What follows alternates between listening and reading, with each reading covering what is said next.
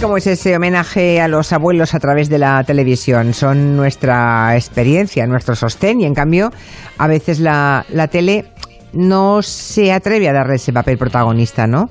Que deberían representar. A ver qué abuelos o qué abuelas de la tele le recuerda a Borja Terán y si alguien de ustedes tiene alguno en la cabeza, que nos llame y nos lo cuente. 638-442-081. Claro, porque además, fíjate, tuvimos un punto, un punto de inflexión en nuestra televisión y fue con las chicas de oro que sonaba con esta característica sintonía tan mítica. Qué buena era, ¿eh? Qué buena y qué a punto estuvo de caerse. ¿Por qué? Porque hubo directivos de la NBC y de Disney que pensaron, ¿cómo vamos a hacer una serie con cuatro mujeres? Ya primero las cuatro mujeres sin vínculo masculino ya no, no gustaban mucho a la idea de los directivos. ¿Cómo van a estar unas mujeres solas en su casa? Y ya, claro, lo que era la repanocha ya era... Y encima señoras mayores. Esto no va a funcionar, a los jóvenes no les va a enganchar, eh, los jóvenes van a tirar la toalla. Entonces hubo un directivo de la NBC, de la televisión norteamericana, que apostó por la serie, hizo cuatro especiales de sketches previos y vieron que funcionó. Y entonces se dio luz verde a, a una serie que nos ha dejado momentos tan estelares como, como este. Conducir un coche es como hacer el amor. La experiencia del conductor suple los fallos de un motor averiado. Qué bueno. Fíjate, fíjate que, ¿sabes qué creo yo? Sí. Que lo de sexo en Nueva York se inspira en las chicas de oro. Mira que te digo.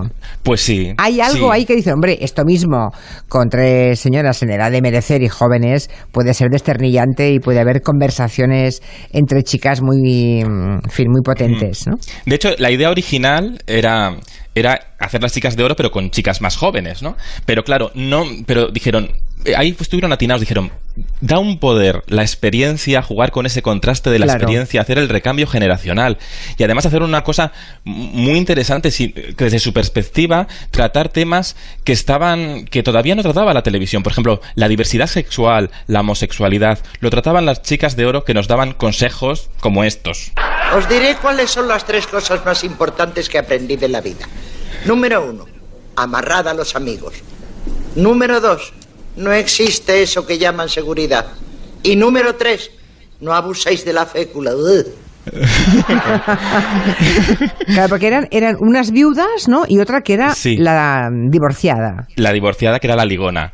Y luego estaba la madre, la madre que no iba a estar al principio, que interpretaba Estelle Getty, que daba vida a Sofía Petrillo, que, por cierto, era más eh, era un año menor, la actriz que hacía de la madre era más mayor que su hija. No me O digas. sea, al revés, ya me he liado. Sí, era la se Pues sí, que lo llevaba, pues sí que lo llevaba mal. Bueno, la pusieron de más mayor, ¿no? Claro, ellas para que le dieran el papel se disfrazó en el casting y entonces con la caracterización se llevaban un año de diferencia. Curiosamente la madre era todavía más mayor que la hija. Bueno, esta al revés. Lo digo mal todo el rato, Julio. To- Todo el rato. Bueno, ¿usted cuánto digan a Borja Terán? Al revés, pues ya está. yo siempre con, con datos, esto es como Eurovisión, me lío con los points. Sí. Bueno, pero sí, yo creo que las chicas de oro nos han enseñado mucho la- en la televisión a quitar esos complejos con que los abuelos o las abuelas no tienen que hacer solamente de abuelos, porque esto es- parecía que el abuelo se reducía al personaje de abuelo como si fuera una Mm. cosa, y no, el abuelo tiene una vida como cualquier persona, incluso más amplia por la experiencia.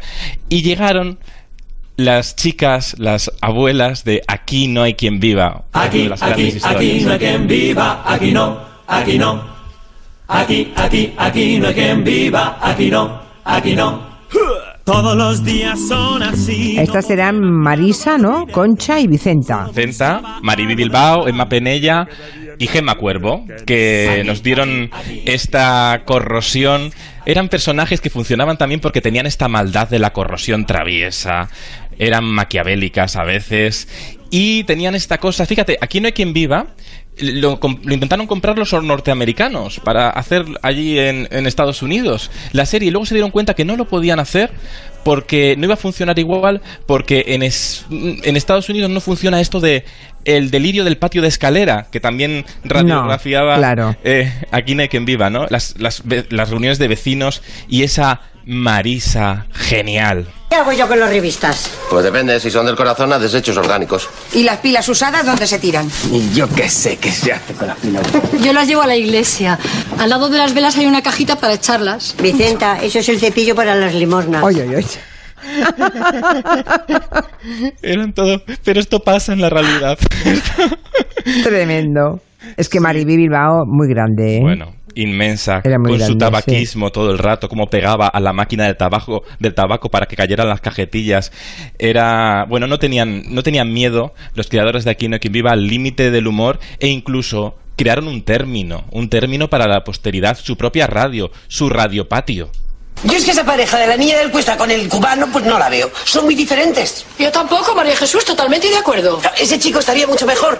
Pues con mi hija Belén, que por cierto está libre. Su teléfono es. ¿Qué dices? Está con el del videoclub. Pero cállate. Es un poco la vieja al visillo, ¿no? Lo de Radio Sí. Patio, en este esto caso. Es un poco, esto es el corrillo, ¿no? De María Teresa Campos en formato radio, del cotilleo de, de- de- del, del patio de, de Mecinos. tan- Por cierto, acabo, de ver en una emisión de la tele, creo que es en la sexta, a María Teresa Campos haciendo gimnasia con su nieta. Ay, sí. ¿Lo has visto? Sí, bailando. Pues no, no lo he llegado a ver. Estamos haciendo muchos vídeos, no sé si demasiados o Sí. no sé. ¿eh? Bueno, bueno, nos- es bueno, es el- una, otra ventana al mundo, ¿no? Para, para, para librar, mirar un poco el horizonte, distraernos también. En los vídeos son una forma de distracción. Entonces, bueno, también unen ahí, también unen. Bueno, pues un beso para María Teresa, que me escribe mucho por WhatsApp y me pregunta qué tal estoy. ah, Y bueno. eso, oye, pues esa- muy bien, oye, María Teresa. oye, tenemos aquí bien, hecho un jabato, comiendo a, a dos carrillos. Se preocupa más María Teresa que mis amigos, así que oye. Oye, pues sí, señor, oye. Por cierto, que también tienen papel aparte las abuelas que son las invitadas a determinados espacios de la tele. Bueno, aquí ha hecho escuela Canal Sur con algunos momentos míticos, incluso ellas demostrando que tenían idiomas y que hablaban inglés, Julia Otero. A ver. ¿Me puede decir en inglés, cierra la puerta, Por Dios. que parece que va a llover? Cierra la po, que parece que va a humo. No puede ser. Sí, sí puede ser. Los programas de tarde de Canal Sur Sí. nos han dejado grandes momentos gloriosos, porque esta cosa de la experiencia que te dice, no tengo complejos, voy a la tele y juego, ¿qué más me da lo que diga la gente, no?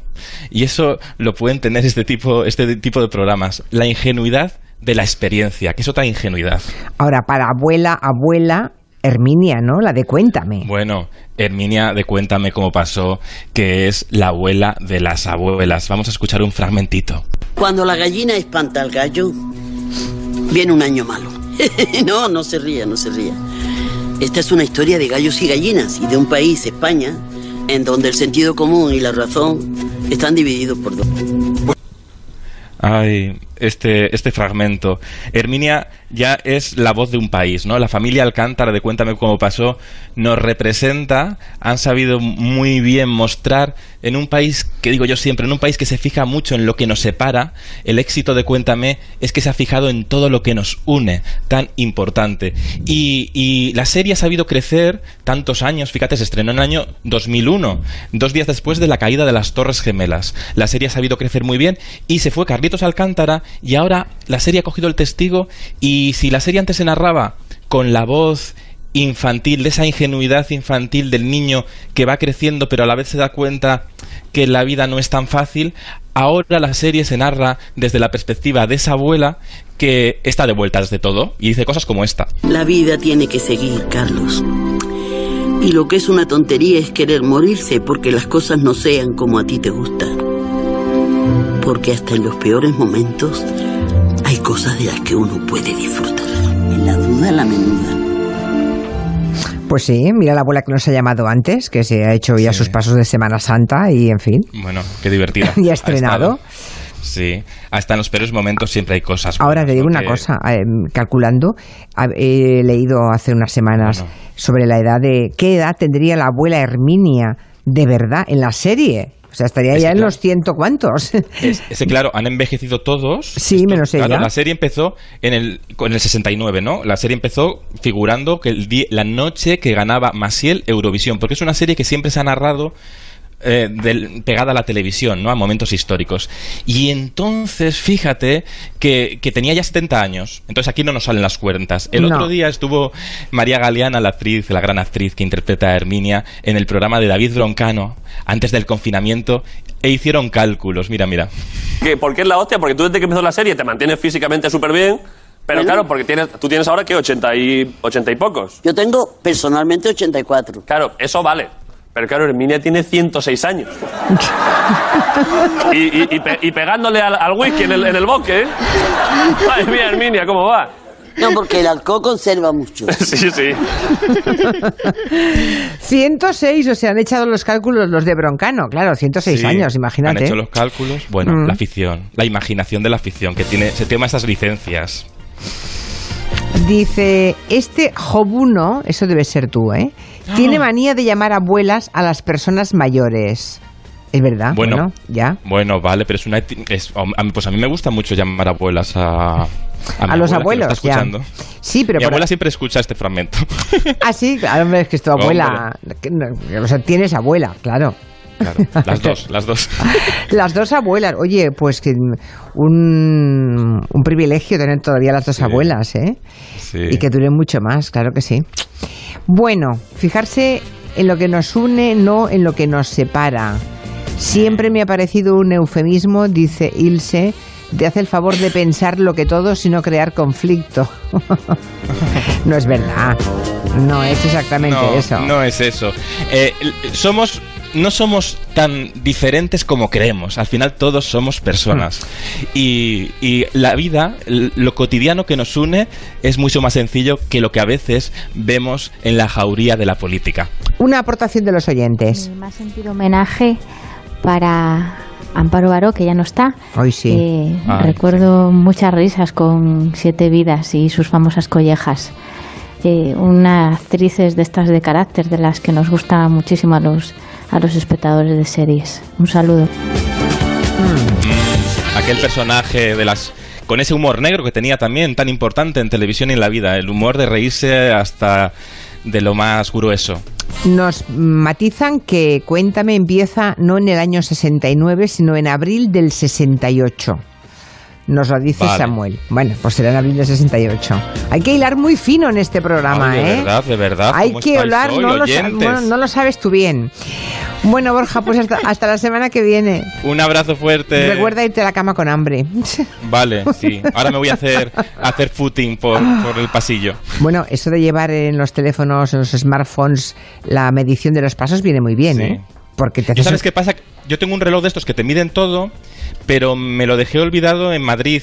Eh, Ah, no sé acabáramos, claro. entonces mejor, mejor, mejor. Claro. ¿Te has puesto ya una mascarilla de las de Revilla? No, todavía no me ha llegado a casa. A ver Ya. si llega ya. Son majísimas, ¿eh? Vale, hasta la semana que adiós, viene. adiós.